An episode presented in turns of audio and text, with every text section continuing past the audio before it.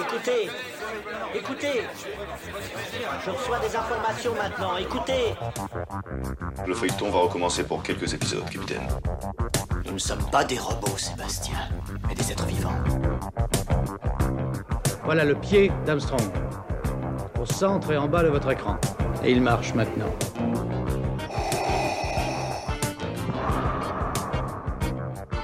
On peut dire aujourd'hui que la science-fiction est bel et bien partout. Tu veux dire qu'on est dans un programme informatique Est-ce vraiment si invraisemblable Si mes calculs sont exacts, attends-toi à voir quelque chose qui décoiffe. Bonjour à toutes et à tous, vous écoutez C'est plus que de la SF, le podcast hebdomadaire sur la science-fiction animée et produit par l'œil de chéri. Il était impossible de ne pas en parler, la série The Last of Us a fait vibrer des millions de personnes à travers le monde. On a suivi avec beaucoup de plaisir les pérégrinations d'Ellie et Joël à travers une Amérique détruite. Cette adaptation d'un jeu vidéo culte a été réalisée par Craig Mazin et Neil Druckmann pour la chaîne HBO qui est visible chez nous sur Amazon Prime. Pour rappel, The Last of Us est un euh, jeu vidéo culte qui est sorti en 2013 qui a, produit, euh, et qui a été produit par le studio de jeux vidéo Naughty Dog et qui a été euh, réalisé par Neil Druckmann qui est euh, aussi à la, réalisation et à l'écriture de la série sur HBO. On a attendu que la série se termine pour inviter Nicolas Denéchaud, essayiste et auteur de The Last of Us, Que reste-t-il de l'humanité aux éditions Sœur d'édition. On retrouve également Anis Melchion qui a écrit Apocalypse Show quand l'Amérique s'effondre chez Playlist Society. Anis Melchion est docteur d'une thèse Apocalypse et fin du monde dans les séries télévisées américaines post-2001. Alors, avant d'écouter euh, un extrait de la bande-annonce, je tiens à vous alerter qu'il y aura des spoilers dans l'émission. On analysera la fin de la série, donc s'il vous plaît, si vous ne connaissez pas encore The Last of Us, vous pouvez jouer aux jeux vidéo euh, ou euh, regarder euh, ce show. Certains fans du podcast auront remarqué qu'on a déjà eu Nicolas Denéchaud ainsi que Annelise Melchion.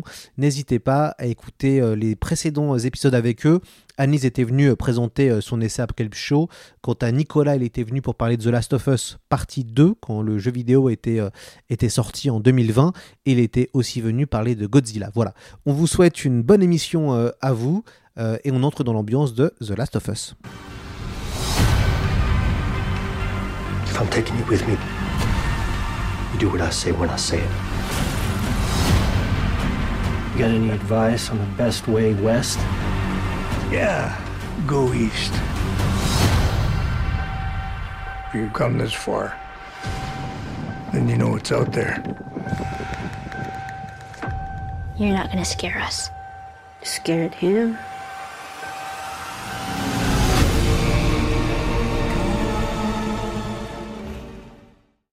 Bonjour à vous deux, Anis Melchion et Nicolas Denéchaud. Bonjour. Salut. Euh, je suis très heureux de vous retrouver puisque vous êtes déjà venu sur le, sur le podcast et on est toujours heureux de, de retrouver euh, nos anciens invités. Euh, alors, on va déjà commencer avec une question assez, euh, assez large. The Last of Us est clairement la série qui a fait le plus parler d'elle en ce début d'année 2023. Comment analysez-vous le phénomène The Last of Us qui a réuni 8 millions de téléspectateurs pour le dernier épisode. Annelise, comment est-ce que, euh, comment est-ce que vous voyez, vous, ce, ce, ce phénomène, ce renouveau post-apo? Alors bon déjà c'est une c'était très attendu par euh, par toute une communauté de gamers puisque c'est l'adaptation d'un jeu vidéo. Euh, euh, du coup évidemment qu'il y avait une, une attente et puis c'est une série apo qui qui sort dans un moment particulier parce que c'est une série ap apocalyptique post-Covid et du coup il y avait aussi peut-être une, une attente par rapport à euh, comment euh, finalement un récit va nous raconter nous, spectateurs qui avons été aussi acteurs d'un confinement et d'une d'une catastrophe sanitaire, comment elle va nous raconter justement euh, un, euh, un bouleversement, une catastrophe euh, qui touche à un virus. Euh, du coup, on est vraiment, on est vraiment dedans. Et puis, euh, et puis, bah, c'est HBO, c'est des, des acteurs de Game of Thrones. Enfin, il y a quand même plein d'éléments qui, qui permettait de se rendre compte que ça allait être un blockbuster avant, avant sa sortie. Nicolas, vous, le, phénomène en tant que, gamer et spécialiste du jeu, des jeux vidéo? Bah euh, ouais, alors effectivement, il y a probablement euh, l'effet post-Covid, c'est vrai. Euh, après, je, je, je, pense vraiment que c'est la, la, base, c'est la, la, franchise hein, quand même. puisqu'on parle déjà d'une franchise très établie, très populaire. peut-être même plus que l'a été, que l'ont été les premières saisons de Game of Thrones qui s'appuyaient déjà sur une série littéraire. Là, on est sur une série euh, jeux vidéo avec euh, avec euh, des, des, des, millions d'exemplaires déjà dans, dans, déjà distribués. Et puis et puis cette promesse que se traînait un petit peu cette série, celle d'être peut-être l'une des premières adaptations de jeux vidéo dans un format que ce soit cinéma ou série, euh, qui respectait un peu le médium de base. Donc ça, c'était vraiment le, le, le, cahier des charges initial. En tout cas, c'était comme ça qu'elle nous était vendue et c'était la, la, promotion s'appuyait un peu sur ça, mettait en avant le fait que, que Neil Druckmann, donc l'un des l'un des co-créateurs du, du, jeu original, euh, faisait euh, complètement partie hein, de l'équipe de production puisqu'il en est à la fois scénariste, enfin co-scénariste et réalisateur d'un épisode. Donc il y, y, a vraiment quelque chose un peu de, de, de l'exception. Euh, de, de, comment dire de prendre au sérieux ce médium qu'est le jeu vidéo euh, qui a quand même, je pense qu'on va en parler, mais qui a toujours un petit peu subi ou vécu une certaine condescendance de la part des, des, des, autres médiums, en tout cas des, des autres spectateurs ou, ou des gens qui ne connaissent pas forcément le jeu vidéo, qui regardent ça un petit peu avec une, une, espèce de curiosité.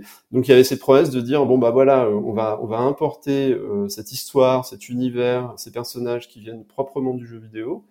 Et, euh, et vous allez voir, vous allez voir ce qu'aujourd'hui, euh, en 2022-2023, euh, ce que je dis peut raconter un jeu vidéo. Et pour moi, pour moi, il y avait vraiment quelque chose de ça. Et je, je pense qu'à la fois, donc, elle était attendue évidemment par toute la communauté de joueurs, mais aussi par par les gens qui ne connaissaient pas les jeux en se disant, mais alors qu'est-ce que c'est que tout ce ramdam qu'on nous fait en fait avec euh, avec euh, avec cette histoire là ce The Last of Us? Bon euh, qu'est-ce qu'elle a de qu'est-ce qu'il y a de particulier? Enfin finalement ça vient d'un jeu vidéo donc qu'est-ce qu'est-ce que ça peut représenter?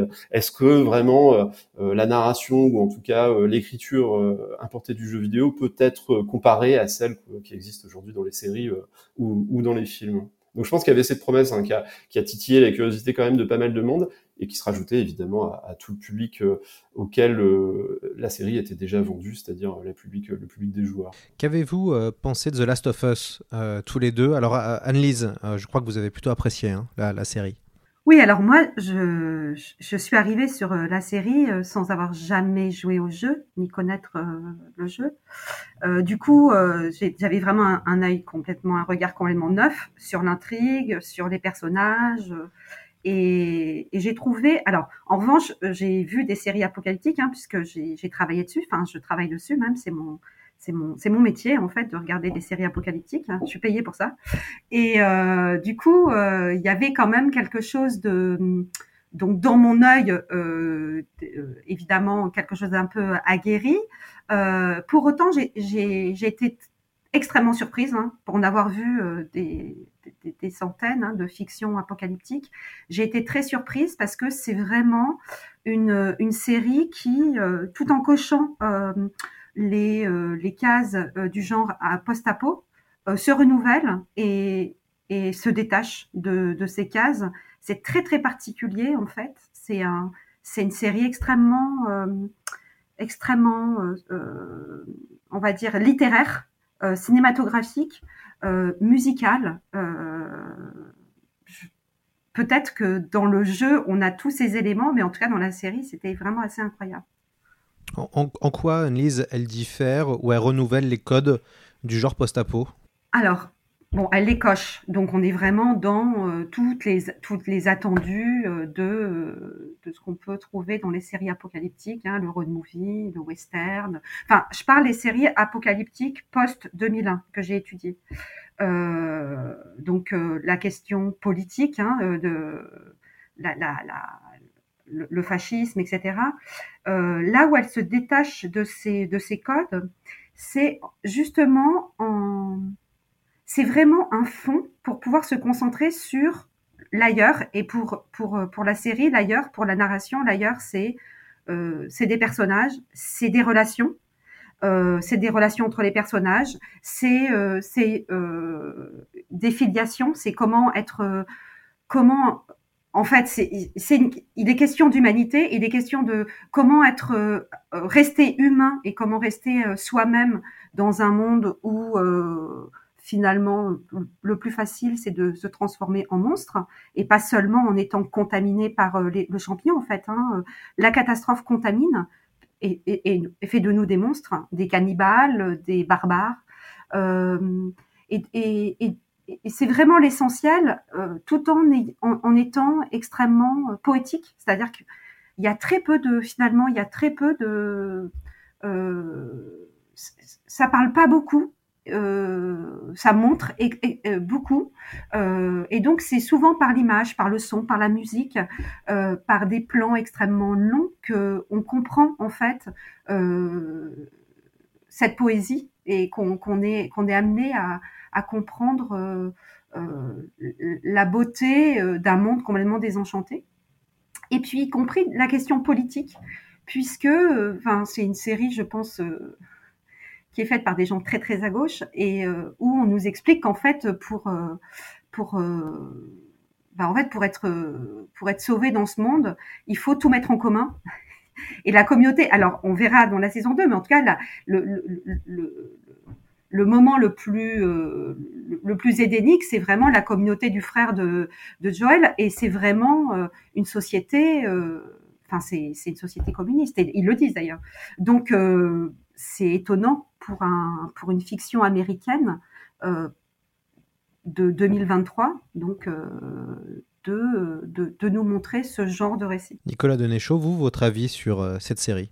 Moi, j'ai pas du tout euh, réussi à me à mettre de côté euh, le gamer qui est en moi. Donc euh, et je il y a, y vraiment c'est amusant parce qu'il y a vraiment deux publics de, de, cette série The Last of Us. Hein. Il y, a, y, a, vraiment d'un côté ceux qui ont déjà joué aux jeux vidéo et ceux qui ne l'ont pas fait. Et peut-être même plus que dans des adaptations littéraires que j'ai pu voir au cinéma ou en série, j'ai eu cet effet de paraphrase hein, du jeu je ne sais pas comment euh, exactement le formuler, mais en tout cas, euh, euh, cette cette très cette similitude très rapprochée d'avec les images et les sons que j'ai vécu en jouant aux jeux vidéo et que j'ai retrouvé dans la série ont fait que je, je n'ai jamais trop réussi à, à, enlever de ma tête évidemment une série de jeux vidéo que je connais très très bien donc euh, moi je me range complètement dans les euh, dans les ornières euh, creusées par les gamers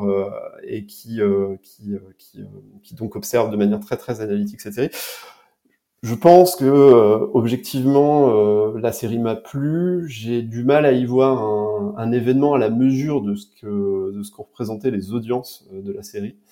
je pense que la série est, est sympa, mais, euh, c'est vrai que du coup j'ai du mal à avoir ce que ce qu'Annelise vient de dire, hein, c'est-à-dire euh, euh, cette, relecture de, toutes ces qualités qui sont réelles, évidemment, qui, qui évidemment existaient dans le jeu d'une manière assez similaire, parfois un peu différente, de cette fraîcheur progressiste qui qui irrigue complètement le récit, euh, que ce soit euh, que ce soit des, deux épisodes de, du jeu vidéo, euh, qui sont effectivement qui, qui, qui, ont un vrai une vraie comment dire parole politique complètement assumée.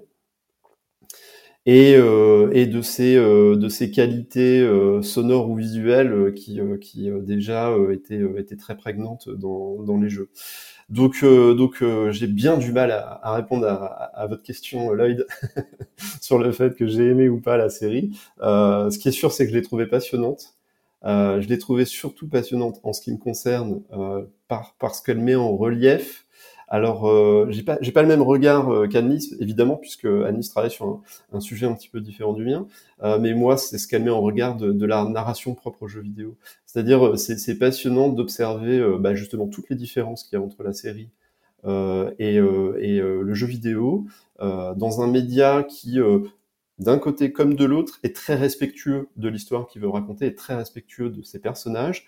Euh, là, c'est intéressant parce que jusque-là, les adaptations de jeux vidéo, quand même, on va dire que c'était euh, plus euh, de l'opportunité euh, avec un traitement un petit peu, un petit peu, enfin pas, pas très intéressant. Là, pour le coup, c'est passionnant parce que c'est le même auteur qui va tenter de raconter deux fois la même histoire en utilisant au mieux la, le matériau, enfin les outils qu'il a entre les mains. Donc d'un côté les outils propres aux jeux vidéo pour raconter une histoire, et de l'autre bah, les outils complètement ancré dans euh, dans toute l'expérience euh, qu'ont HBO et Craig Mazin euh, sur sur la série télé.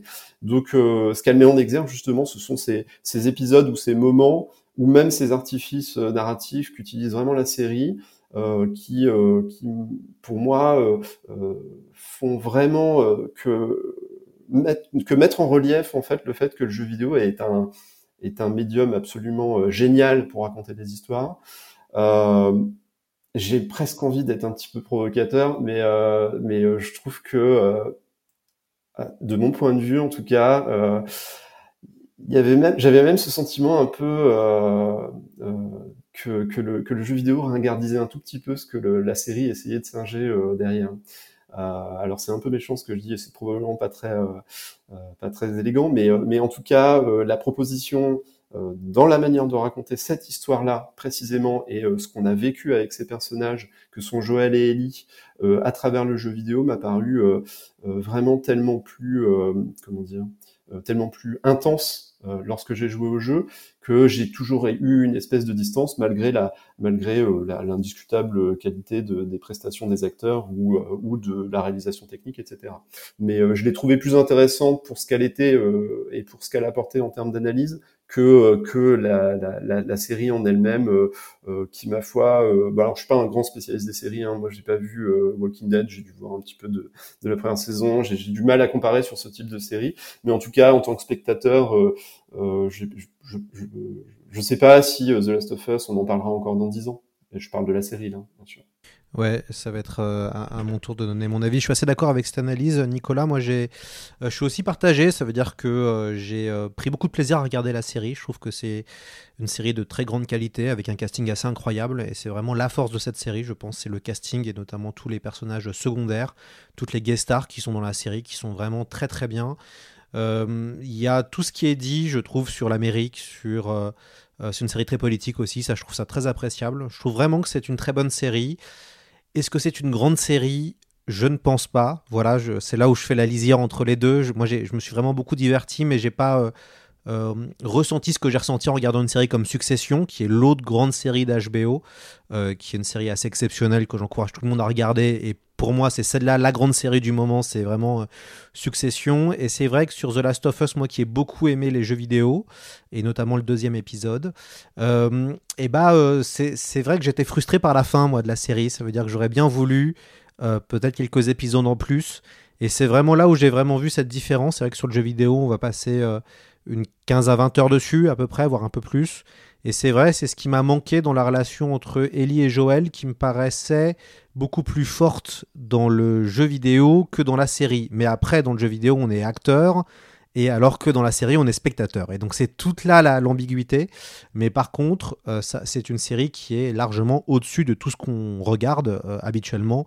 Euh, ça fait vraiment partie des, pour moi de ce qui se fait de mieux en ce moment. Et euh, en ce sens, moi, je trouve intéressant de, et, comme Nicolas, et après je vais lui redonner la parole, mais je trouve intéressant de voir le, euh, tout ce que ça crée autour. j'ai un, peu l'impression de, de, retrouver ce qui se passe avec Game of Thrones. Ça veut dire que moi, j'avais lu les romans avant la série. Et donc là, on voit que plein de gens découvrent maintenant The Last of Us et s'approprient d'une autre façon l'univers et les personnages. Et ça, je trouve ça hyper intéressant. Euh, et, j'ai vraiment hâte de voir ce qui va se faire sur la saison 2 et la saison 3 puisque euh, c'est là où la série, moi, je trouve, clive au maximum, et c'est là où il va y avoir des déchirements euh, dans l'âme et, dans les cœurs de pas mal de, spectateurs, mais on n'en dira pas plus. Nicolas, vous voulez rebondir? Ouais, je, voulais juste rebondir sur le fait qu'on était acteur euh, dans, dans le jeu vidéo, euh, c'est pas faux, mais c'est pas tout à fait vrai dans le cas de The Last of Us.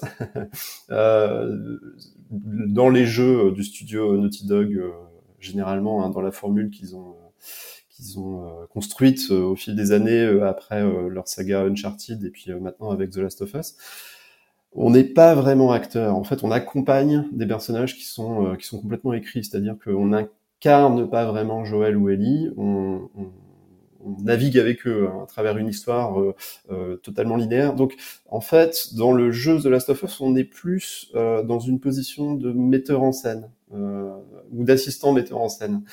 c'est-à-dire que, et ça, c'est quand même la spécificité d'un médium comme le jeu vidéo, que je ne retrouve absolument pas dans tous les autres médiums, hein, que ce soit la littérature, euh, euh, enfin dans tous les autres arts, euh, les méthodes d'expression narrative. Il n'y a pas cette temporalité, cette possibilité de temporalité complètement unique qui est propre au jeu vidéo. C'est-à-dire qu'un jeu vidéo, on pourrait y passer 100 heures. Si vous voulez, en tant que metteur en scène, vous pouvez y passer une centaine d'heures. Ça, ça, veut dire que ces grands moments de respiration et ces grands moments de euh, où on accompagne ces personnages que sont Joël et Ellie dans le, dans le, dans le premier épisode, par exemple, euh, dans le jeu vidéo, euh, enfin, je veux dire, vous pouvez très bien vous poser en face d'un champ et puis et puis écouter les sons, enfin, vous imprégner d'une ambiance, d'une mise en scène. Euh, vous pouvez euh, passer du temps avec, euh, avec un personnage, observer les faits et gestes, et puis le, le travail sur l'attitude corporelle, par exemple. chose que un médium moins, moins interactif comme la série télé, qui a, qui a attention, hein, toute, enfin, toute autre qualité évidemment, euh, mais une toute autre manière de raconter son histoire. Mais en tout cas, cette temporalité, même une série télé en, en 9 ou 10 épisodes, puisque dans le cas de The Last of Us, en fait, on a 9 épisodes, mais le premier épisode tient quand même, enfin, une longueur longueur plus étendue. En gros, on a une série, un format de 10 épisodes. Même dans un format de 10 épisodes, en fait, on n'a pas cette possibilité de temporalité, on n'a pas cette possibilité de passer autant de temps avec les personnages.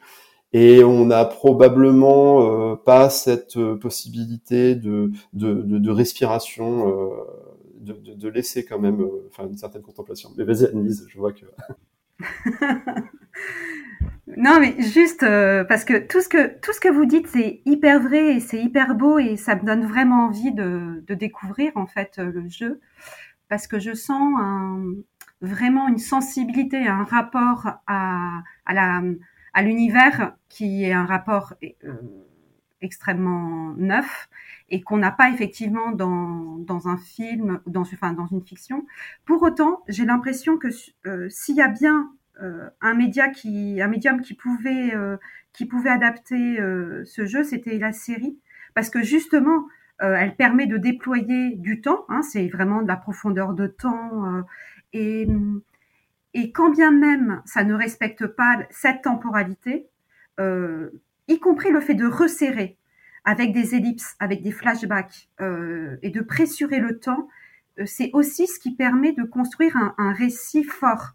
Euh, je suis pas sûre que si on était dans une série, une série de 20 épisodes d'une heure, euh, on, on ait cette mmh. sensation de puissance, y compris euh, dans la relation entre Joel et, et Ellie. En fait, c'est aussi parce que c'est resserré, c'est parce qu'ils ont et on le sait très bien, c'est c'est dans les contraintes de temps qu'on arrive à faire des, enfin voilà, ça, ça là, c'est un récit qui va à l'os en fait. Et, et cette, euh, justement, cette, euh, je trouve que euh, ce, temps-là, qui est quand même un temps long, hein, permet malgré tout de nous faire comprendre et de nous amener à cet univers.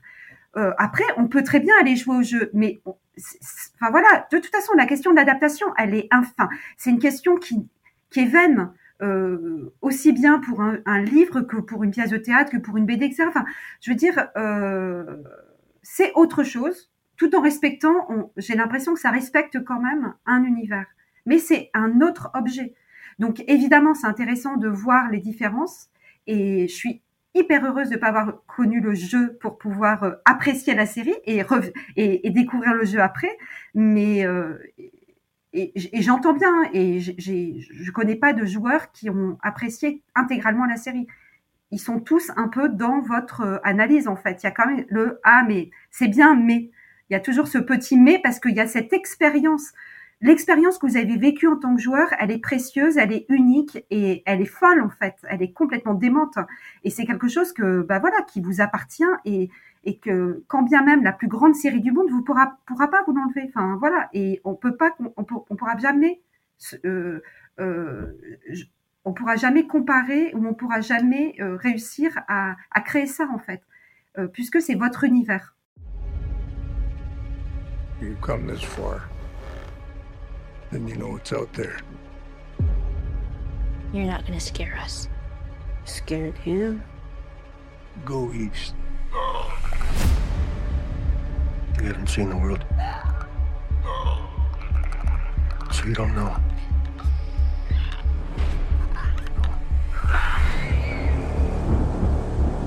Do what I say when I say. Can I have a gun? Everybody I have cared for has either died or left me. You have no idea what loss is. Annelise, moi une petite question sur le côté Apocalypse Show, pour, pour reprendre aussi le titre de votre essai.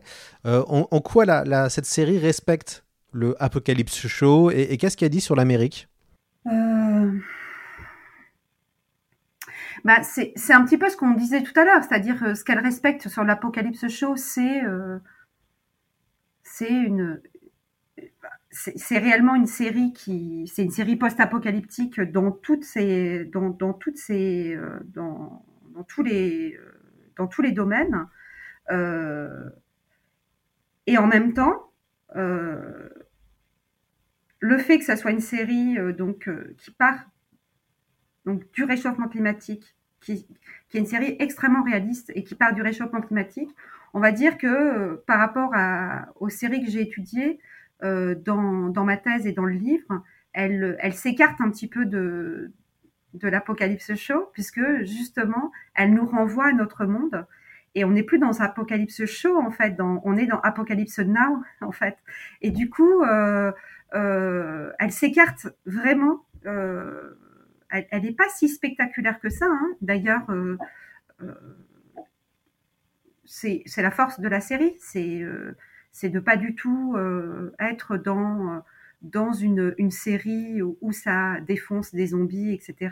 et où, euh, où finalement euh, on en a très peu. Et, et quand bien même on en a, euh, le récit de la contamination est extrêmement réaliste. C'est contagion en fait. quand on reprend les éléments de l'épisode 2 et l'épisode 3, euh, l'épisode 2 pour le donc pour l'ellipse au départ avec euh, donc qui se passe en Indonésie et l'épisode 3 où avant de retrouver euh, Bill et Frank, ils discutent tous les deux donc Joel et Ellie discutent un petit peu, elle demande comment ça a commencé et ils racontent. Et en fait, quand on reprend les éléments, c'est donc la semaine du 22 septembre 2003. Euh, donc elle, la, la mycologue en Indonésie, elle est donc dans l'épisode 2, elle est amenée donc dans le centre où elle voit le premier euh, le vendredi 24, je crois, ou vendredi 25 septembre. J'ai noté en fait parce que c'est marrant en fait le, déroulé. Euh, alors c'est mercredi 24 septembre qu'elle est amenée en fait euh, à la base et, et dans le récit de Joël, il raconte à Ellie que ça a commencé le vendredi 26. Les gens commençaient à, à manger ces farines et que le lundi c'était fini en fait. Donc ça commence la semaine du 22, on va dire, allez, 20, euh, puisque elle arrive, il est déjà contaminé euh, dans la base. Donc ça commence la semaine du 22 et le, le 29 c'est 29 septembre c'est fini. Donc en une semaine le monde a chuté, euh, la catastrophe est arrivée. Et ce récit-là, en fait, pourrait être filmé comme le prologue de Contagion de Soderbergh. Euh, et donc, voilà, enfin, pour, pour, pour revenir sur le, réalisme de la, euh, de la série et, euh, et du, du coup de, du fait que ça respecte pas tellement, euh, puisque par exemple, pour reprendre The Walking Dead, qui est quand même visiblement, ils, ils assument le, le fait d'avoir voulu pas copier, mais s'inspirer de la série de, de AMC. jamais on saura comment c'est arrivé dans la série. Jamais. C'est-à-dire qu'il y a une ellipse, machin, jamais c'est dit, jamais on sait. Euh, et du coup, il y a effectivement quelque chose de euh, presque euh, extraordinaire, enfin, c'est-à-dire quelque chose qui n'est pas réaliste. alors que là, c'est les farines, c'est le réchauffement climatique.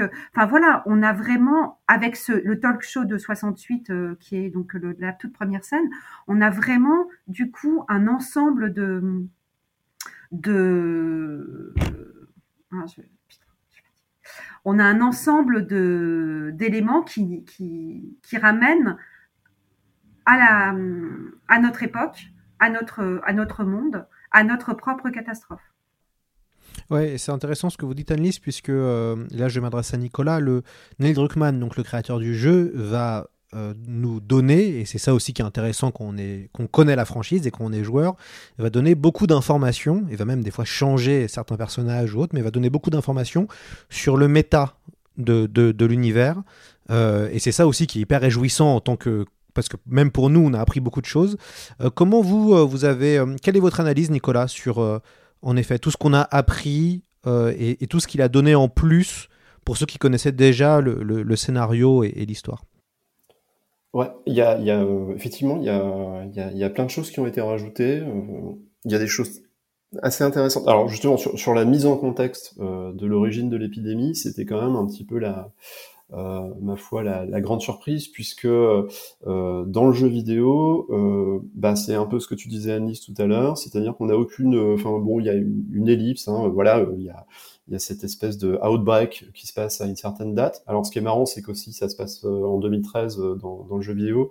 Et là, euh, la, la, série a reculé de 10 ans. Alors là-dessus, je, je, me demandais si c'était pas pour, pour nous rapprocher justement du, du 11 septembre 2001. Alors il y a un moment, il y a une toute petite référence très subtile, très vite fait, mais finalement c'est pas pas si exploité que ça. Alors là-dessus, j'ai pas de j'ai pas d'analyse particulière, j'ai pas de théorie particulière sur ce déplacement temporel.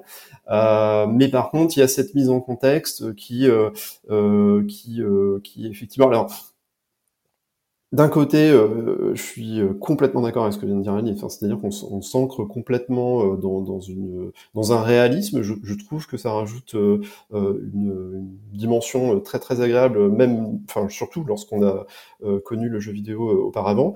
Et puis il y a cette absence diffuse et totalement éclatante euh, de désinfecter à travers tous les épisodes. C'est-à-dire que bon, finalement, dans les deux trois premiers épisodes, on a quelques attaques. Euh, voilà, on a un peu notre notre compte de scènes d'action ou de scènes d'angoisse euh, liées euh, directement aux infectés.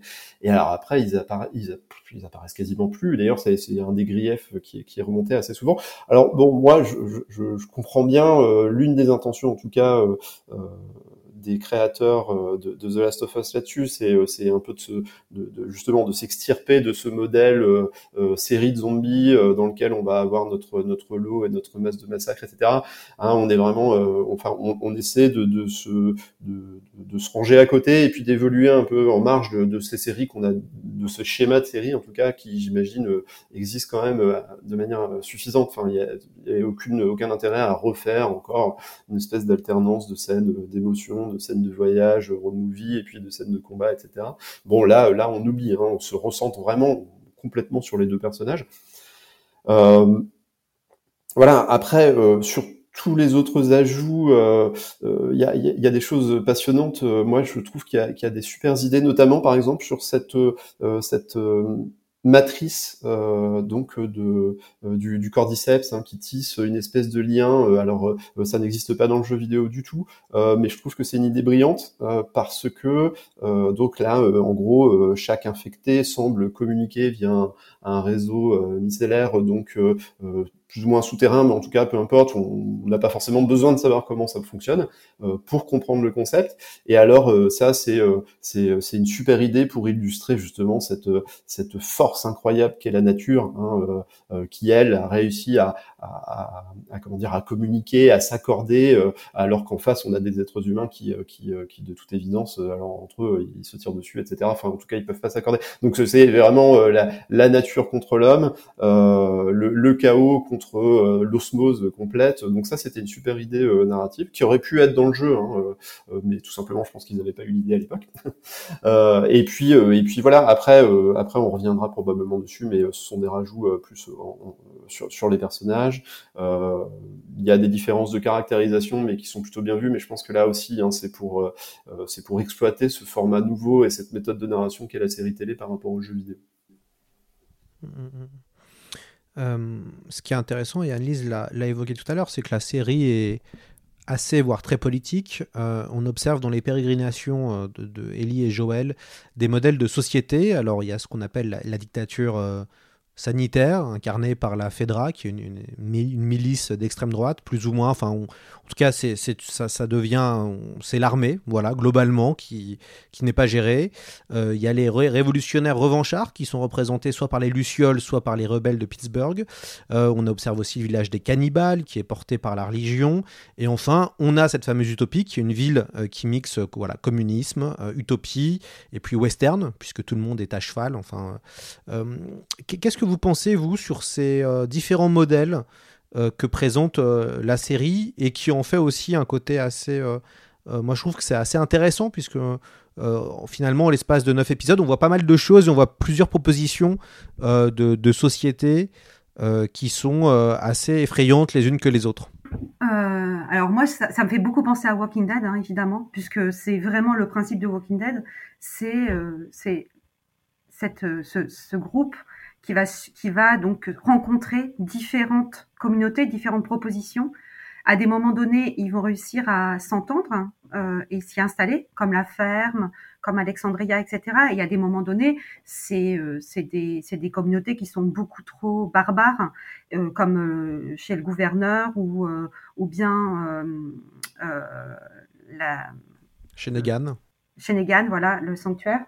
Et le sanctuaire, donc les cannibales. Bref, donc c'était déjà très présent dans Walking Dead, qui était donc un peu des différentes communautés que pouvaient prendre euh, la, des formes à partir du moment où il y avait un effondrement des institutions, euh, avec cette idée complètement euh, qui traverse hein, de toute façon le récit, euh, les récits de fin du monde, c'est donc le, le philosophe Hobbes hein, qui l'avait qui l'avait théorisé. Hein, l'homme est un loup pour l'homme et et dans ce dans cette nature où euh, finalement euh, c'est les plus forts qui s'en sortent, euh, on a donc des, des, communautés proto-fascistes comme donc le, la FEDRA.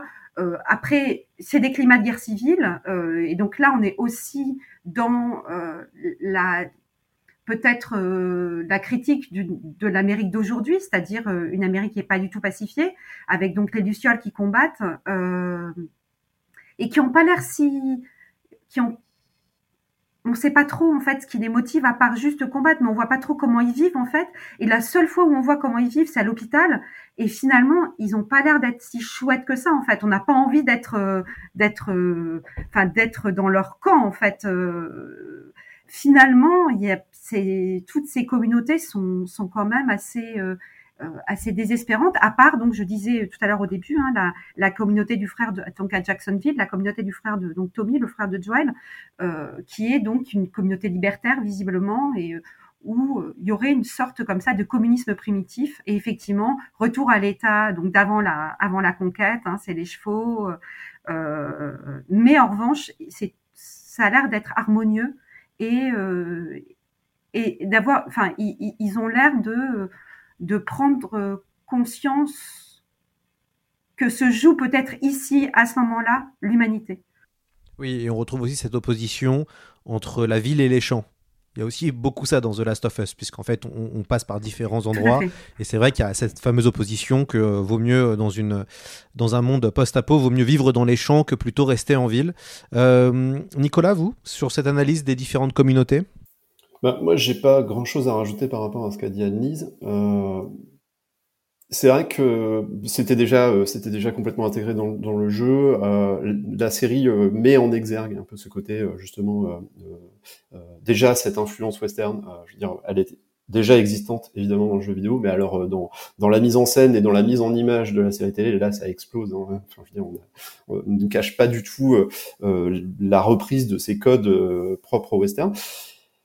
Euh, juste, euh, effectivement, euh, Joël, c'est un personnage qui finalement refuse de s'intégrer dans aucune de ces communautés il rentre jamais dans toutes ces communautés et tout ce que tu viens de dire Annelise est, est, rigoureusement euh, vrai. Enfin effectivement on, a un peu tous les schémas. Euh, il y en a peut-être un plus rassurant qui est donc à Jackson euh, mais mais bon finalement on n'en connaît pas grand chose on ne fait qu'y passer. Les lucioles c'est une espèce de d'idéal révolutionnaire qui, qui est finalement basé sur pas grand chose hein, et finalement la, la décision finale de Joël alors elle est elle est euh, à la fois euh, de sauver euh, évidemment sa, sa, sa, fille adoptive, mais elle est aussi parce que peut-être qu'il n'y croit pas, lui, tout simplement, à cette possibilité de créer un vaccin. Elle est peut-être aussi éventuellement un petit peu politique, hein, sa décision. En tout cas, c'est un personnage qui, lui, se refuse complètement à s'intégrer dans, dans, aucun système. Enfin, c'est un personnage qui est, qui est, complètement désabusé par, euh, par bah déjà, c'est un personnage qui a, qui a perdu l'envie de vivre, donc, donc qui se détache complètement de ces communautés, qui refuse, qui refuse de se réintégrer ou de choisir un camp ou d'en favoriser un autre, etc. Et en fait, ça nous met du coup nous dans une position de idéale de spectateur, hein, justement, de d'observateur. alors c'est peut-être probablement d'ailleurs quelque chose qui est qui est hérité de de la série télé Walking Dead.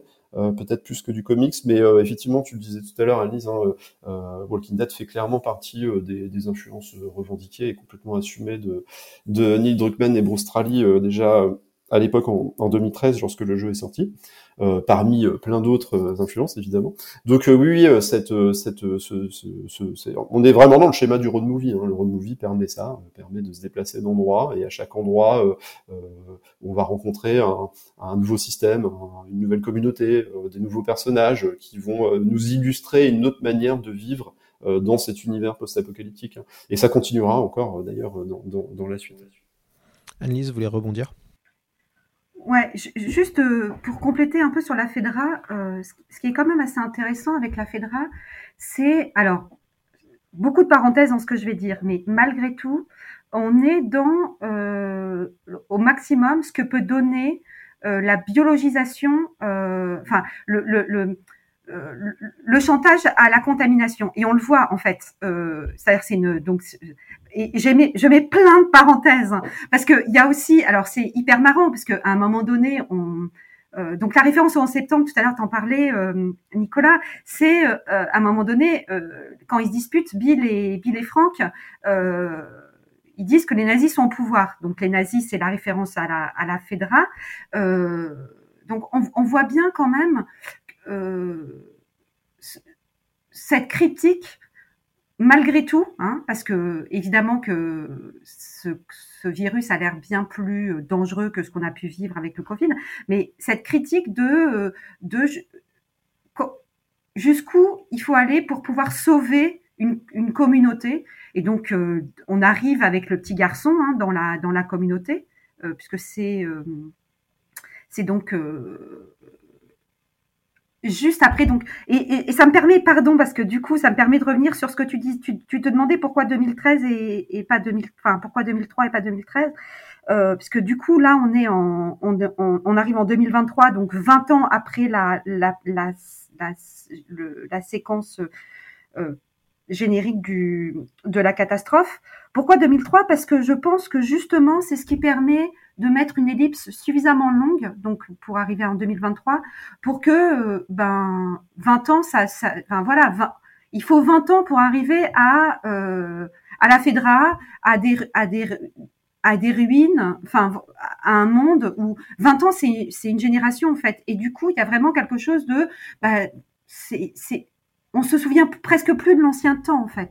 Donc euh, peut-être 2003 pour 2023 et donc prendre ce temps-là et, et cette, cette ellipse-là, donc où on arrive à Boston 2023, et donc on arrive dans la ville de Boston, donc Bafedra, par le petit garçon, hein, souvenez-vous, qui marche, etc. Et on le voit donc, et le, ce petit garçon-là, donc du moment où il est récupéré par la Fedra au moment où il va être dispersé en cendres, c'est vraiment euh, la façon dont on nous amène et à Joël, puisque c'est lui qui va en, je dis Sander Commando en mode Sander Commando, c'est lui qui va donc porter son corps pour le brûler et en plus et après ramasser ses cendres. Euh, donc ce circuit-là, on voit comment il, gère la contamination. Et cette gestion, elle est propre, elle est nette. Euh, il n'y a pas de drama, tout est calme. Euh, ils font une petite, euh, ils vérifient. donc ils vérifient la température. Euh, il vérifie, euh, pardon, pas la température, il vérifie euh, donc s'il est infecté ou pas. Il est infecté, hop, ils font une piqûre, il meurt. ils se retrouvent dans un camion, on, les décharge, on fait des brasiers donc pour pour les pour les brûler. On n'enterre pas les morts. dans les séries apocalyptiques, ça aussi c'est très important. Qu'est-ce qu'on l'humanité, c'est comment qu'est-ce qu'on fait de nos morts en fait? Et dans Walking Dead, par exemple, on brûle les zombies, on enterre les, on enterre les, les, normaux entre guillemets, enfin les pas zombies, les humains. Bon là, on brûle, euh, on brûle donc les corps, les infectés, euh, on les brûle et on et, et c'est un travail. Et tu disais par rapport à tu disais par rapport à Bill, euh, par rapport à Joel, euh, c'est c'est quelqu'un qui veut pas du tout s'assimiler. En fait, c'est presque un mercenaire. Il travaille un peu, voilà, il accepte tout type de travail et finalement le, son dernier travail, le travail sur, pour lequel on va être amené à le suivre, c'est de, enfin, c'est de de, s'occuper de cette cette préado un peu pénible euh, qui trouve un peu pénible et en fait qui va finalement être euh, ça qui va le permettre de se racheter et qui va être sa rédemption. Mais euh, en tout cas pour pardon pour conclure là sur la Fedra. Donc il y a vraiment en, en l'espace de 5-6 plans sur l'histoire du petit garçon qui arrive dans la ville on a vraiment tout on, on nous montre vraiment ce que c'est que euh, une, on va dire une, une autorité proto-fasciste qui s'occupe de, de d'un monde de contaminés de déshumaniser euh, les choses. Oui, mais euh, effectivement, Joël, c'est un mercenaire euh, euh qui a, qui a de toute évidence, alors c'est peut-être pas forcément très très subtil hein, d'ailleurs, mais en tout cas qui a perdu foi en l'humanité, qui a, qui a, perdu toute humanité en lui. Hein, finalement, comme tu dis, bon, il peut, on le voit au début, il peut, il peut tuer pour braconner, je sais pas quoi. Enfin voilà. et puis il avoue lui-même avoir fait des choses pas très, pas très sympas, avoir tendu des pièges à des humains, avoir tué etc. Euh, et euh, évidemment l'illustration, euh, et c'est ça qui est amusant dans ce dans, dans ce type de fiction post-apocalyptique parce que ça ringardise un peu toutes les les grandes thématiques sociales ou politiques. Bon, finalement, dans, dans ce genre de monde, il est, il est pourquoi on est prêt à mourir? Enfin, est-ce que c'est pour pour la gloire d'une nation? Est-ce que c'est pour la gloire d'une armée ou de que Non, non. Finalement, là, enfin, je, je, je suis prêt à mourir, soit pour moi, enfin, juste c'est la survie, quoi. Ça qui est le plus important, ou éventuellement pour ceux que j'aime. Et, euh, et, euh, et, évidemment que toute la, euh, la, la, la, série, hein, les jeux ou quoi que ce soit, illustre ce fait que, que cette humanité elle est perdue dans un personnage comme celui de Joël et qui retrouve un petit peu d'humanité, cette étincelle d'humanité grâce au personnage d'Ellie, et que finalement bah, c'est ça qui est important. D'ailleurs il fait, il fait le choix drastique de la fin euh, euh, pour, euh, pour complètement ponctuer ça. Quoi. Donc, effectivement, je voulais, je voulais juste revenir sur le, le truc de la temporalité, puisque en fait dans le jeu vidéo il y avait déjà ce passage de 20 ans. Hein. On passait de 2013 à au futur en 2030 des boîtes, donc et qui, qui, qui, permettait effectivement, comme tu le disais très bien, de, de laisser le temps à, la nature de reprendre ses droits un peu sur sur les villes, et surtout à créer cette nouvelle génération parce que ça c'est super important aussi dans, dans, la manière de construire le récit. Euh, le, avec deux personnages principaux que sont Joël et Ellie, on a deux illustrations euh, qui permettent de faire un espèce de, de, de jeu de ping-pong entre les gens qui ont connu euh, la société d'avant et ceux qui sont nés dans cette dans cet univers-là. Euh, alors ça ça c'était déjà très très bien fait dans le jeu. Euh, et c'est super bien fait euh, dans, euh, dans la série, notamment, alors c'est un détail moi qui, que, que, que j'adore, parce qu'elle est inédite à la série, c'est dans l'utilisation des musiques et notamment dans l'utilisation des, des titres type Dépêche Mode, etc. Euh, c'est euh, c'est c'est pas forcément euh, ça saute pas aux yeux mais euh, mais en fait toutes ces musiques elles datent des années 80 70 80 90 hein, c'est-à-dire la période juste avant juste avant l'outbreak quoi enfin l'apocalypse quoi. Et et alors pour Ellie tout ça toutes ces musiques c'est enfin c'est elle, elle, elle est née euh, et elle est arrivée, elle a tout le temps vécu dans un monde qui ne créait plus de musique, qui ne créait plus d'art. Finalement, il n'y a plus de, plus de production artistique dans cette, dans cette société-là. Et, euh, et ces musiques, elles viennent, en fait, elles ressemblent presque à des reliques. Mais alors, ce qui est amusant, c'est que le personnage d'Ellie, il les écoute, euh, elle les écoute presque comme si elle écoutait du Mozart. Enfin, il y a, y a plus du tout de dissociation de, de, de, de valeurs.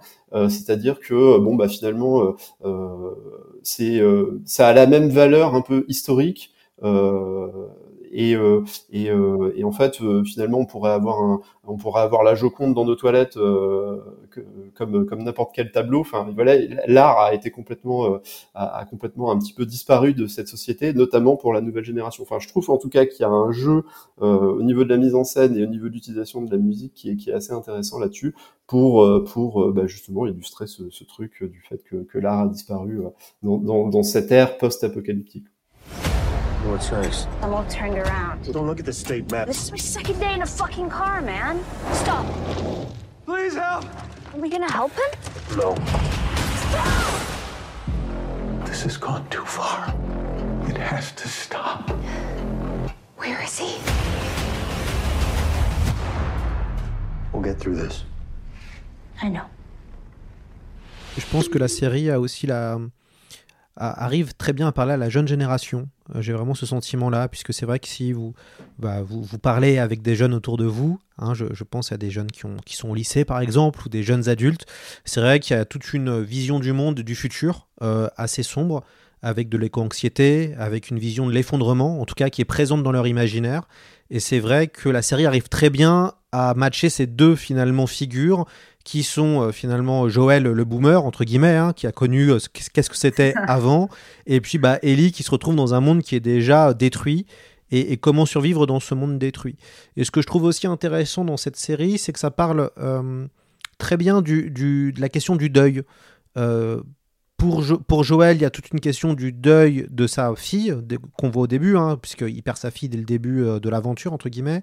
Et, donc, on, suit la rédemption de ce personnage qui, cherche à, voilà, dépasser le deuil de son enfant, alors que pour Ellie, on pourrait se dire que finalement, c'est le deuil de son enfance, euh, puisqu'en fait, euh, dans la série, Eddie et Ellie devient une adulte. La, jeune fille chétive qu'on voit au, premier épisode, au deuxième épisode, se transforme en, une femme finalement vers, euh, vers la fin, et c'est même signifié plus ou moins, euh, beaucoup plus dans le jeu vidéo, légèrement dans la série, avec le personnage de David, donc l'espèce le, de chef sectaire euh, cannibale qui a plutôt des tendances pédophiles dans le jeu vidéo qui sont on va dire sous-entendu sous, sous dans, le, dans la série. Euh, sous-entendu dans la série, mais même à la fin, le personnage devient désirable entre guillemets, pour un, autre personnage qui est monstrueux. Donc il y, y a, vraiment aussi ce, cette question-là du, deuil que je trouve très intéressante dans, la, dans, dans, cette série et dans l'évolution des deux personnages. Annelise, peut-être Oui, oui, c'est la perte. Ben, c'est la perte du monde, en fait. C'est vraiment euh, cette histoire de, puisque c'est de la transformation. Euh, Joël va se transformer, ce road movie va le, enfin, voilà, ce, cette, traversée va le transformer. Lui aussi va être transformé, mais euh, ils vont être contaminés au bon sens du terme. Ils vont se contaminer, ils vont se faire du bien en fait, et euh, pour le coup, euh, ils vont se faire du bien jusqu'à un certain point, puisque finalement pour Ellie, euh, elle aurait accepté de mourir euh, pour sauver l'humanité, alors que Joël, finalement, l'amour qu'il a pour elle est destructeur en fait, et, et, et, et finalement c'est pas un bon amour. Enfin, c'est pas un bon amour. Non, c'est pas un bon amour parce que la la scène de donc en fait tout le moment où, en hors champ, on nous explique que c'est un, qu'il est, est, pendant les 20 ans, donc euh, il, il s'est transformé en, il s'est transformé en barbare. Hein. Tommy en parle, euh, la belle-sœur, donc la femme de Tommy en parle à Ellie, etc. Donc on le sait, euh, on le sait. Ben, c'est montré à la fin. En fait, la dernière scène, c'est c'est le retour du refoulé en fait. Il s'est contenu et d'ailleurs il parle très très peu et on sent qu'il a des choses comme ça qui sont euh, des pulsions euh, extrêmement euh, agressives et il se retient en permanence. Il arrive à s'ouvrir un peu avec Ellie et à la à l'attraper en fait, à attraper ce, ce cette moi je l'appelle pour moi c'est la vraie luciole en fait. C'est pas du tout les, les résistants. Elle c'est la luciole parce que c'est ce qui c'est elle qui nous fait croire vraiment en la résurgence de l'humanité. En, on l'a voilà. Mais euh, mais finalement donc à son contact il va se transformer mais mais il s'est pas aimé en fait parce que parce que ça ne va ça ne vous enfin c'est juste c'est c'est terrible. La fin est terrible en fait. Et et je trouve que finalement parce qu'on on voit très bien les enjeux qui vont arriver en fait. Parce que on voit bien qu'elle a compris, elle est très maline, elle a compris qu'il mentait. Donc voilà, tout ce tout ce chemin fait pour finalement, c'est vraiment, c'est terrible en fait, pour que rien ne change en fait. Il redevient un monstre. En fait, est-ce qu'il a jamais, enfin voilà, et, et il l'a perdu en fait. C'est-à-dire qu'il l'a trouvé, mais il l'a perdu. Il l'a sauvée, mais elle est morte quand même. Elle, elle, enfin, je sais pas comment dire. C'est-à-dire que c'est, on rejoue la, on rejoue sans cesse la, la, scène fondatrice de la mort de sa fille, de Sarah. Et là, cette, cette, cette mort-là, ce regard, ce chant contre chant dans la montagne où elle lui demande, mais t'es sûr, t'es sûr que tu mens pas? Non, non, je te mens pas. On sait, on sait qu'elle est, enfin, que, que, elle elle, c'est fini en fait. Leur relation ne pourra plus. Euh, et, et j'ai pas vu là, je ne sais pas, hein, mais euh, c'est en simple spectatrice que je je conçois cette. Et puis parce que c'est des boucles de toute façon, euh, c'est des boucles parce que c'est des boucles, c'est l'apocalypse, hein, donc ça tourne en rond. Donc là, on, est on est à nouveau dans une boucle et, donc le début c'est la fin et la fin c'est le début en fait. Oui, alors ce que ce qu'on peut aussi parler, c'est la la enfin le la la question de la masculinité toxique de, Joël, puisqu'en fait, Joël est l'incarnation, entre guillemets, hein, du, en, je sais pas si on pourrait dire du mal alpha, mais sûrement, du, en tout cas, du survivant euh, barbare étant prêt à aller jusqu'au bout. Euh, on voit qu'il a très peu d'affection, en tout cas assez peu pour les gens qui, l'entourent. Euh, on voit que c'est un personnage qui est dominant, on voit que c'est quelqu'un qui est assez effrayant en fait, puisque comme tu le dis très bien, il y a une vraie violence. Et à la fin, ce mensonge, pour garder cette relation euh, euh, d'amour paternel qui s'est créée avec sa fille de substitution, on entre dans quelque chose de toxique. Et, ça, c'est assez très, c'est fort parce qu'en fait, euh, euh, la série a beaucoup fait parler d'elle, notamment en termes de jeux vidéo, euh, pour plein de pour, pour, pour, toutes ces questions-là, et notamment les questions de genre, l'homosexualité aussi du, du personnage d'Ellie. Euh, ces questions-là ont beaucoup fait parler euh, les joueurs qui sont, en tout cas pour les joueurs américains, certains joueurs américains n'ont pas l'air d'être très ouverts et, et c'est pas très inclusif. Et, c'est d'ailleurs intéressant de voir que finalement l'épisode 3, euh, qui est l'épisode où on va voir une relation amoureuse entre deux hommes sur fond d'apocalypse, qui a été la, le vrai changement narratif entre guillemets vis-à-vis -vis du jeu vidéo, a fait beaucoup beaucoup parler entre guillemets à cause de ça peut-être. Ouais, ouais, ouais. En fait, à l'époque de la sortie du jeu, il y avait, euh, il y avait, euh, on, va, on va simplifier. Il y avait deux polémiques. Il y avait effectivement l'aspect, euh, certains aspects progressistes et notamment le, euh, le fait que, alors Bill était déjà un personnage homosexuel. Hein, on le découvrait. Euh, alors la, la, mise en scène et l'histoire n'étaient pas tout à fait la même, mais en tout cas le propos global était déjà comme ça. on découvrait aussi que Ellie était homosexuelle. Donc ça, c'était déjà un aspect qui, avait, crispé euh, une certaine partie du public euh, de, jeux vidéo, euh, qui n'avait pas fait rejaillir une, merveilleuse image de, ce public-là.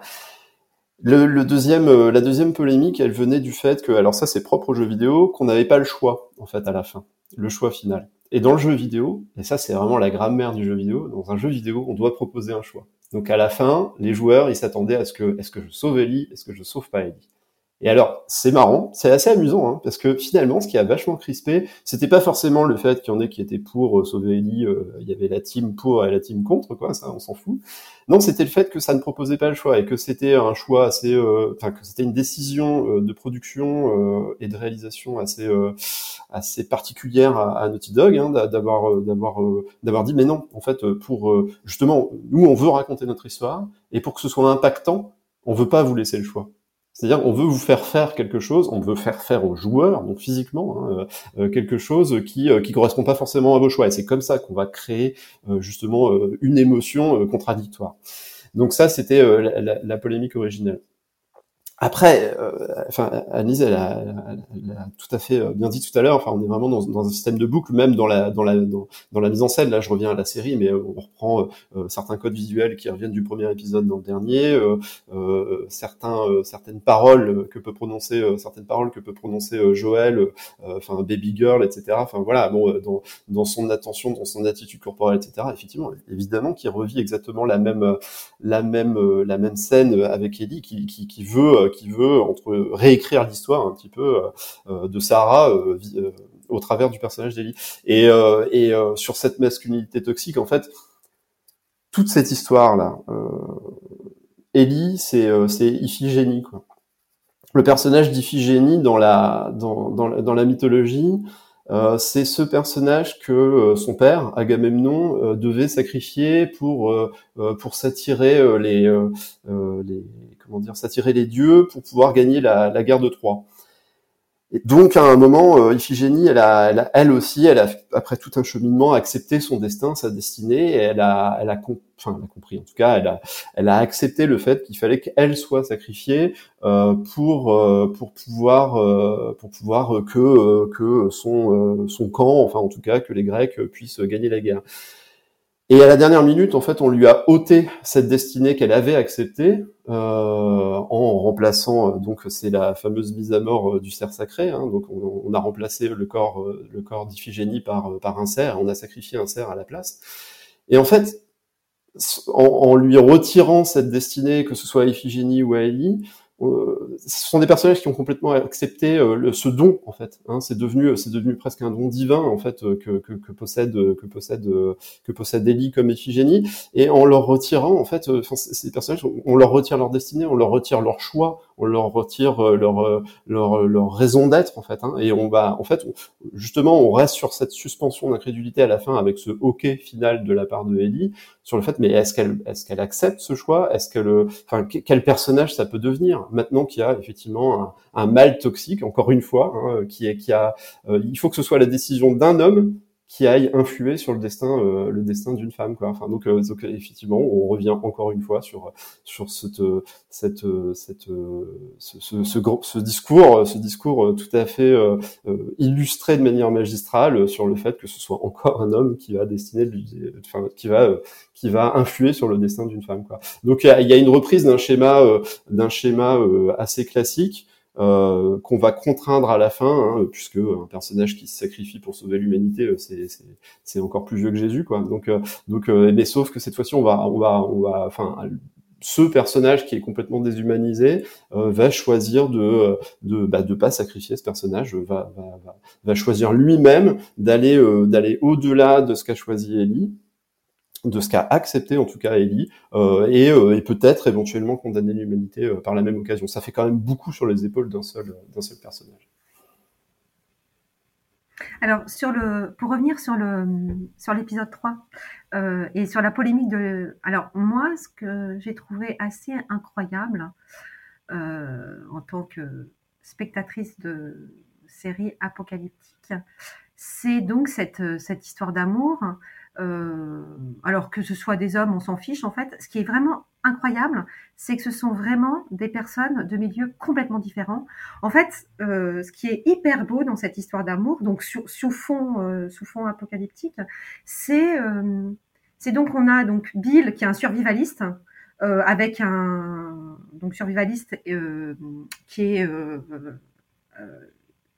mince, Don't Tread on Me, qui est en plus.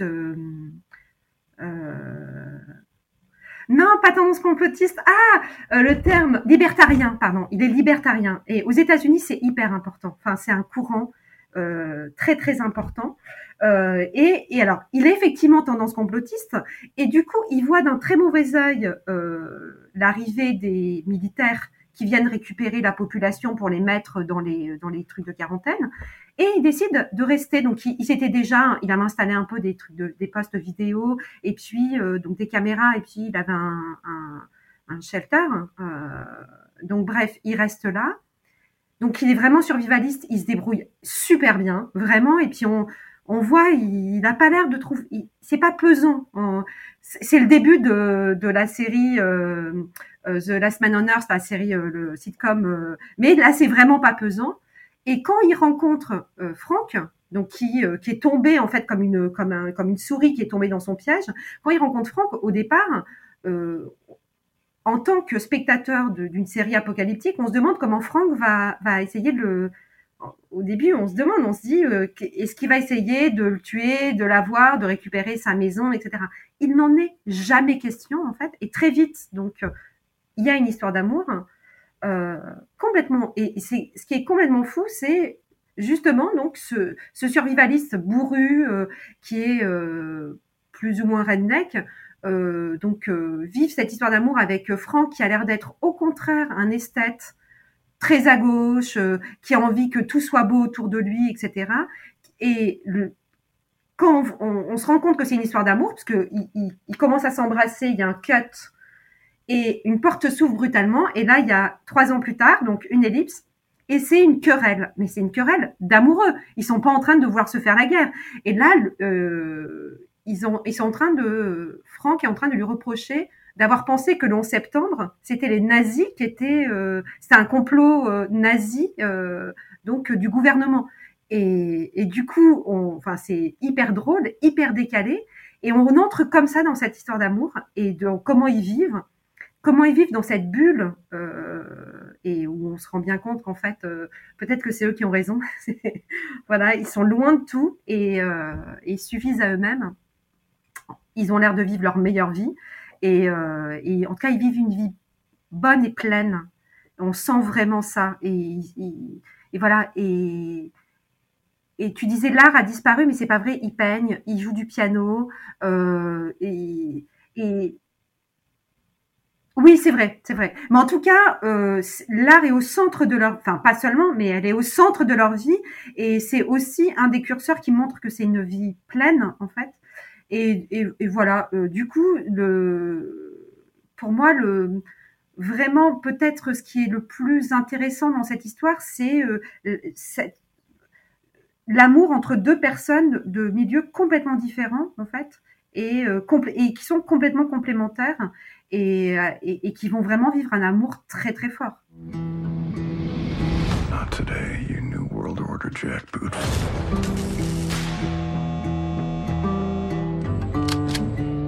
Name's Frank. Here's the thing, Frank. If I feed you, then every bum you talk to about it is gonna show up here looking for a free lunch. And this is not an Arby's. Arby's didn't have free lunch, it was a restaurant. D'ailleurs, ce qui est intéressant avec ce fameux épisode 3, c'est que c'est les seuls, euh, Frank et Bill, c'est les deux seuls personnages de toute la série euh, qui euh, sont pas euh, pollués ou sont pas pervertis euh, par le reste euh, de la société. Ce que je veux dire, c'est que par exemple, moi j'aime beaucoup ce qui se passe à Pittsburgh. Euh, qui je crois n'est pas dans la série, qui n'est pas dans le jeu vidéo. Euh, et, j'aime beaucoup le personnage de, les deux personnages de Kathleen et Perry, qui sont les, les deux révolutionnaires euh, qui, qui, qui, qui, créent un truc totalement euh, horrible après avoir reconquis la ville. Et ce qui est intéressant dans la série, c'est qu'on voit que beaucoup de personnages perdent leurs idéaux. Ça veut dire qu'en fait, l'univers est tellement dur, tellement violent, que ceux qui se battaient pour le compte du bien deviennent des monstres. Euh, et c'est d'ailleurs euh, ce que pose la question avec le personnage de Marlène, euh, la chef des Lucioles, où, finalement on se, se demande pas si Ellie n'a pas été éduquée et élevée juste pour être sacrifiée au bon moment. Et, c'est vrai que ce qui est, super dans cette série, c'est qu'on voit que finalement tous les personnages, enfin, pratiquement tous les personnages, à l'exception de Frank et Bill, euh, euh, changent tous à cause euh, du, monde post-apo autour d'eux et deviennent euh, tous plus ou moins des monstres, et, ce qui pose d'ailleurs une nouvelle fois la question, mais qui est connue dans, toutes les œuvres de, post, post-apo, qui est qui est le plus monstrueux? Est-ce que ce sont les infectés euh, aux champignons? Est-ce que finalement c'est pas les, êtres humains survivants qui sont tous horribles? Même dans la direction artistique euh, de la série, hein, comme du jeu d'ailleurs, enfin, euh, ça illustre complètement ça. Finalement, c'est beaucoup plus joli de regarder, euh, de regarder cette nature verdoyante, etc., que ces villes toutes grises et toutes marron, avec ces personnages habillés tout de gris ou tout de marron, tout sale, quoi. Donc, donc, enfin, c'est surligné, peut-être là aussi, pas forcément tout le temps très subtilement. Mais alors après, après, je, je, moi, c'est marrant, tu as utilisé le, le terme de camp du bien. Mais euh, est-ce qu'il y a est-ce qu'il y a encore une notion de camp du bien euh, dans dans une ère euh, post-apocalyptique? Alors j'ai pas la réponse, hein, mais en tout cas, en tout cas, ce que ce qui me semble illustrer la série, c'est que tous ces personnages sont peut-être intimement, même ceux de la Fedra, hein, probablement peut-être, hein, sont intimement persuadés que c'est leur modèle euh, sociales et politiques qui veulent imposer aux autres qui euh, peut, pourrait éventuellement faire émerger à quelque chose de mieux. Euh, peut-être que c'est le cas de Kathleen, même si elle est plus animée par la vengeance qu'autre chose. Peut-être que c'est le cas. Euh, enfin, vous voyez, ce sont des personnages qui me semblent être, euh, qui semblent avoir perdu toute notion du bien ou du mal. Hein. Enfin, dans tous les cas, dans tous les cas, il y me semble pas y avoir une illustration à part effectivement chez Bill euh, une illustration de ce que pourrait être euh, une, une, une, vie harmonieuse et convenable vu les contraintes euh, qu'imposent euh, qu'imposent les dangers euh, inhérents au cordyceps. Hein. Donc donc je sais pas, mais en tout cas en tout cas ça fait partie de ce dont on parlait tout à l'heure et de ce côté road movie qui va qui va nous qui va nous illustrer différentes différentes communautés et différentes propositions politiques, sociales différents combats. Quoi. Euh, ben, moi, je, là où, je trouve que c'est un récit de la contamination, alors j'en parlais déjà tout à l'heure, mais euh, c'est le petit Sam qui le dit à un moment donné. Euh, il, demande, enfin il le dit, il l'écrit, hein, euh, si on se transforme en monstre, est-ce qu'on reste soi-même? Il écrit à Ellie avant, euh, donc, enfin juste après d'avoir été mordu et avant de se transformer. Et, si on reprend cette question-là, finalement, la question du monstre et la question de la contamination, c'est dans ce monde, comment ne pas devenir un monstre? Et en fait, euh, tu le dis très très bien, euh, à part des gens qui sont reclus dans leur petite bulle, leur parenthèse enchantée, hein, euh, donc de cette, de, de ce, cette, euh, ce qu'on pourrait, euh, enfin c'est presque la banlieue de Desperate Housewives, euh, là où ils sont en train de vivre en fait, donc cette version, la maison dans la prairie, quoi. Il y a un côté un peu, mais euh, à part eux, effectivement, euh, il est quasi impossible euh, pour l'humain de ne pas se transformer en monstre. Et, euh, et c'est vraiment, euh, c'est vraiment terrible. J'ai hâte de voir si on va rester un petit peu dans la communauté de Jackson dans la saison 2 et de voir un peu ce que ça peut donner en fait, puisque c'est le finalement ça serait dans cet espace-là peut-être euh, l'endroit où on peut respirer, où, il y aurait un petit peu d'espoir. Mais s'il y en a nulle part ailleurs, parce que finalement euh, tout euh, tout est tout est complètement saccagé par la monstruosité partout, partout, tous les endroits qu'il rencontre en fait.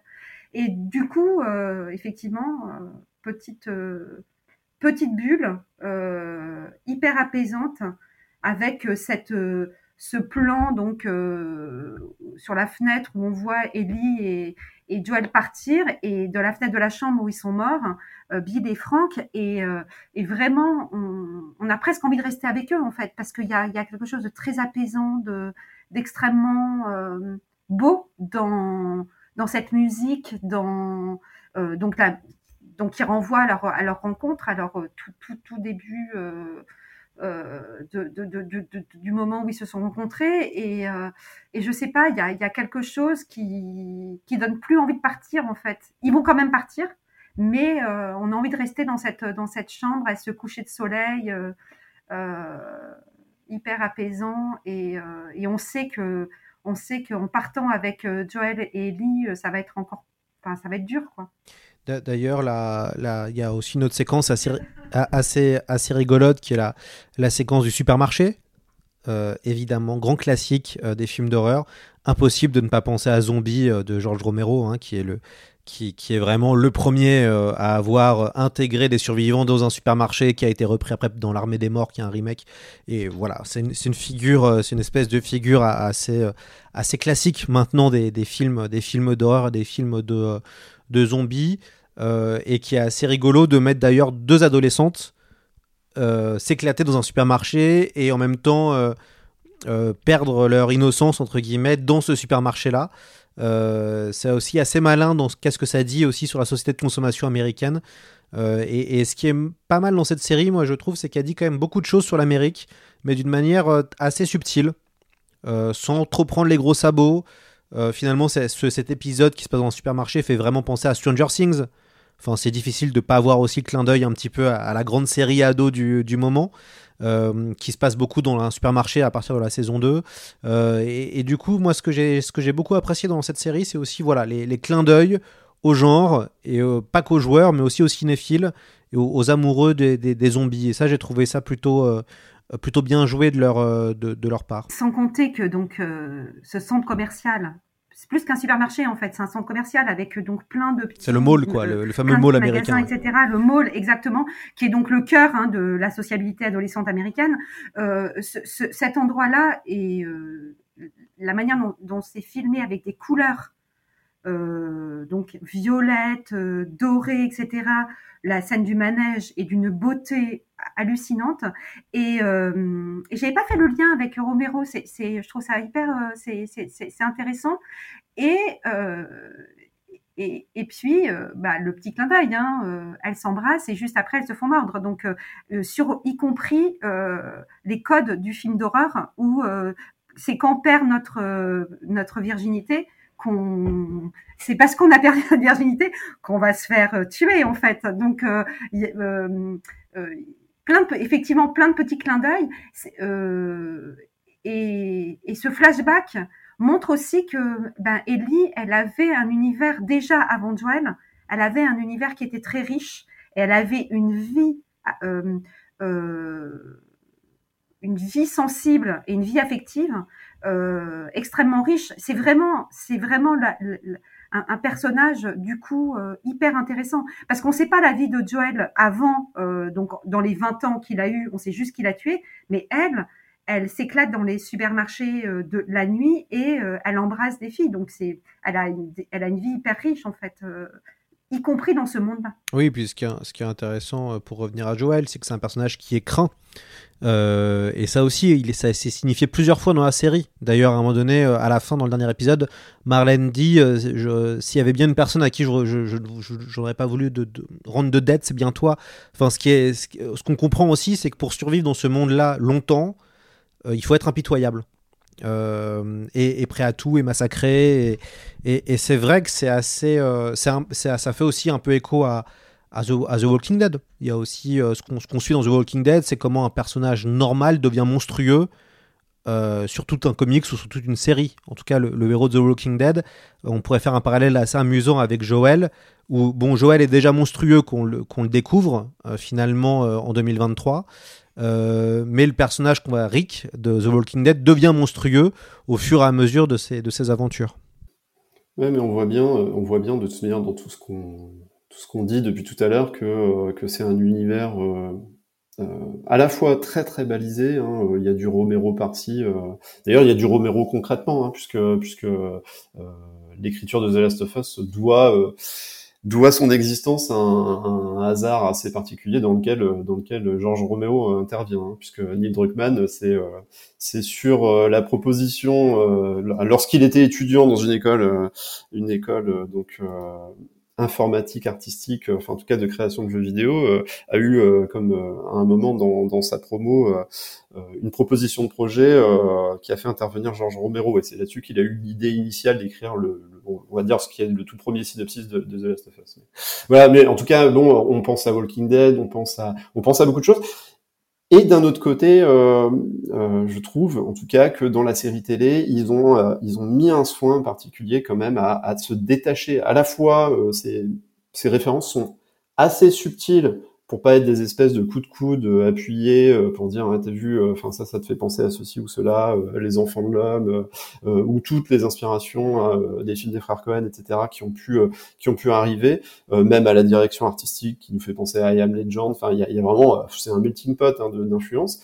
Mais le jeu vidéo aussi bien que la série, et peut-être même encore mieux la série, puisque c'était encore plus difficile pour la série d'arriver à se débarrasser un peu de, de, de cet encombrant euh, euh, héritage. Je trouve qu'en euh, en étant très très avare de scènes d'action, en, en, recentrant sa caméra, en mettant toujours ces deux personnages dans le cadre de sa caméra, en, en, en, refusant un peu de céder au, justement aux grands, aux comment on dit, les tropes, enfin de, ce genre de, fiction, je trouve qu'elle arrive quand même à creuser un peu son histoire. Hein. Évidemment qu'on va trouver toujours euh, des redites sur les thématiques ou des redites sur la, la, la manière d'écrire les personnages, des redites euh, sur, euh, bah, effectivement, on a une critique du consumérisme par là, effectivement, on a une illustration que, bon, bah, pour survivre dans cette société, soit faut être un enfoiré comme Joël, soit faut, faut être dans une banlieue Desperate Wife, mais alors sous barbelé.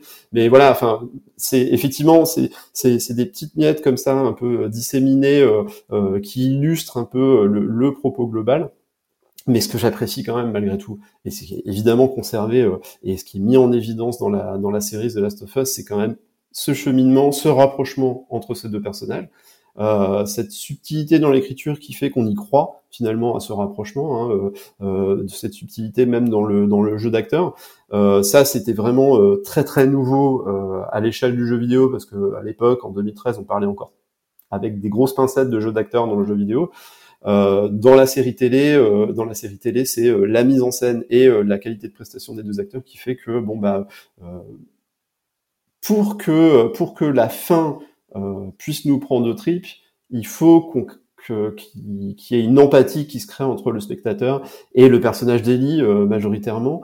Et, et ben là-dessus, faut reconnaître que c'est complètement réussi. Je trouve en tout cas que que que, que Bella Ramsey, enfin avec avec en plus l'accueil qu'elle a eu de la part d'une certaine frange du public, un accueil assez frais, bah elle elle a, elle réussi complètement ce cahier des charges. D'ailleurs, euh, dernière question avant de, clôturer cette, émission. Nicolas, est-ce que le succès de The Last of Us euh, euh, en série TV va, permettre The Last of Us partie 3, selon, vous? Ah, Je pense que on aurait eu il y aura un The Last of Us part 3, ça me paraît évident. succès ou pas de la série télé. Alors évidemment que si la série télé s'était complètement plantée, ça aurait probablement un petit peu délayé les choses. Euh, mais il me semble que la dernière fois qu'on en avait discuté, Lloyd, euh, c'était déjà ce qu'on s'était dit, c'est-à-dire que dans tous les cas, euh, je suis persuadé que le, le, studio de Naughty Dog euh, voudra revenir dans cet univers, que Neil Druckmann euh, sait qu'il reviendra dans cet univers, mais qu'ils laisseront, qu'ils laisseront du temps s'écouler parce que on va pas pouvoir en parler là, mais The Last of Us, le premier, c'est nourri de ses influences. euh, et a émergé en 2013. Le deuxième The Last of Us, il a laissé, euh, il a laissé sept ans entre les deux et s'est nourri de justement de, des évolutions euh, sociales et sociétales qu'il y a eu entre 2013 et 2020. Et pour moi, The Last of Us Part 3, faudra qu'il fasse le même exercice, c'est-à-dire qu'il laisse le temps de s'imprégner de, de, de, bah, de cette ère post-Covid, de tout ce qui se passe aujourd'hui dans notre actualité, euh, euh, de la montée des extrêmes droites, euh, enfin en tout cas, il, y a, il y a de quoi piocher dans notre actualité pour pouvoir euh, pour pouvoir écrire la suite de cette histoire. Et je suis sûr que ça va être un euh, ça va être autant irrigué que que l'a été The Last of Us Part 2 par par cette décennie 2010. donc voilà indépendamment de la série, je pense que euh, la, la, série de jeux vidéo peut exister. Euh, je suis curieux de voir si l'adaptation euh, donc de la saison 2 et de la saison 3 visiblement euh, de la série télé euh, va suivre stricto sensu à la fois l'histoire de The Last of Us Part 2 et surtout sa construction narrative si particulière. Donc donc voilà, je pense que là l'avantage c'est qu'on a on a on a presque deux franchises qui vont pouvoir vivre en parallèle, un peu comme comme Game of Thrones en fait. Mmh.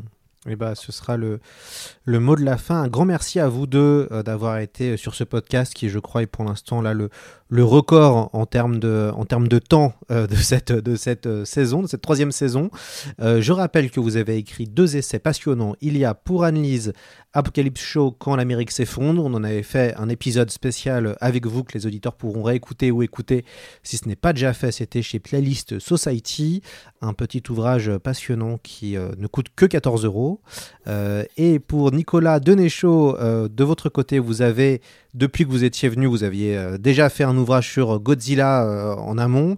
Euh, vous avez sorti The Last of Us, que reste-t-il de l'humanité chez Sœur d'édition, qui est, je pense, le meilleur ouvrage sur The Last of Us. Vous décryptez très bien le, les le deux jeux vidéo.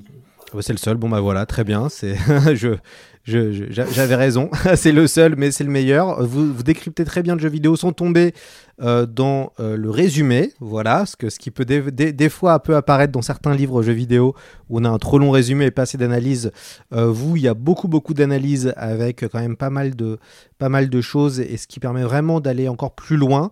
Alors, maintenant qu'il y a la série, on espère, Nicolas, que vous allez faire peut-être une V2 avec des ajouts de l'analyse de la série pour que le livre soit encore plus complet, mais peut-être on attendra que la série soit terminée pour peut-être que vous, que vous produisiez une version collector et, plus longue que, que, que, The Last of Us. Qu'est-ce que vous en dites, Nicolas? Euh, c'est pas prévu, c'est pas prévu que je replonge dedans. Je pense que si, euh, si moi en tout cas je devais revenir euh, vers, vers The Last of Us, ce serait à travers le prisme du jeu vidéo et ce serait dans l'éventualité d'un. Très bien, d'une partie 3. Et ben, ce sera l'occasion. D'ici là, Annelise aura joué à The Last of Us et aura terminé les deux Last of Us. Donc on pourra, on, on se retrouvera pour une analyse du troisième jeu euh, d'ici d'ici quelques années, j'espère. Et ben, je vous remercie à tous les deux et puis, euh, et puis on se retrouve, euh, on se retrouve dans d'autres émissions à l'avenir. À la prochaine. À bientôt.